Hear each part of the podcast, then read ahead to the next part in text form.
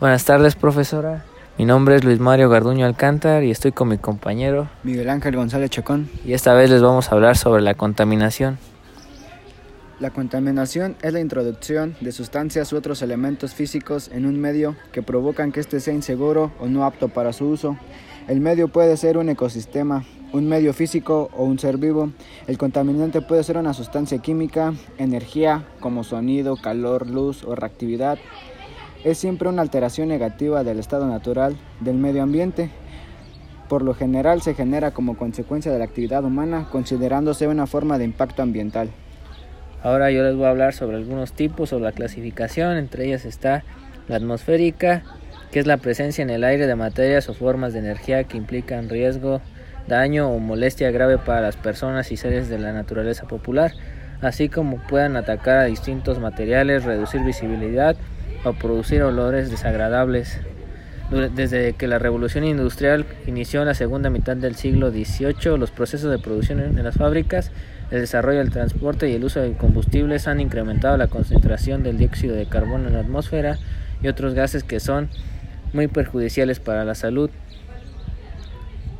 La, contaminación hídrica o la contaminación del agua es una modificación de esta, generalmente provocada por el ser humano, que la vuelve impropia o peligrosa para el consumo, la industria, la agricultura, la pesca y las actividades, así como para los animales.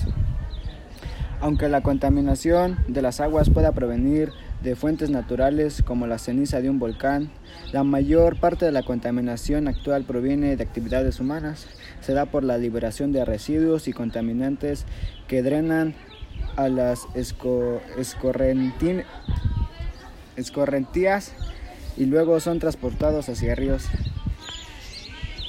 penetrando en aguas subterráneas o descargando en lagos o mares por derrames o descargas de aguas residuales o descarga de basura o por liberación descontrolada de gas de invernadero CO2 que produce la acidificación de los océanos. Los desechos marinos son desechos mayormente plásticos que contaminan los océanos y costas.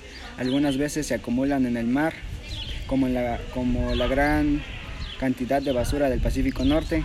Los derrames del petróleo en mar abierto por el hundimiento o fugas de petróleo y, algunos, y algunas veces de, derrames desde desde el mismo pozo petrolero. La contaminación del suelo es una degradación de la calidad del suelo asociada a la presencia de sustancias químicas.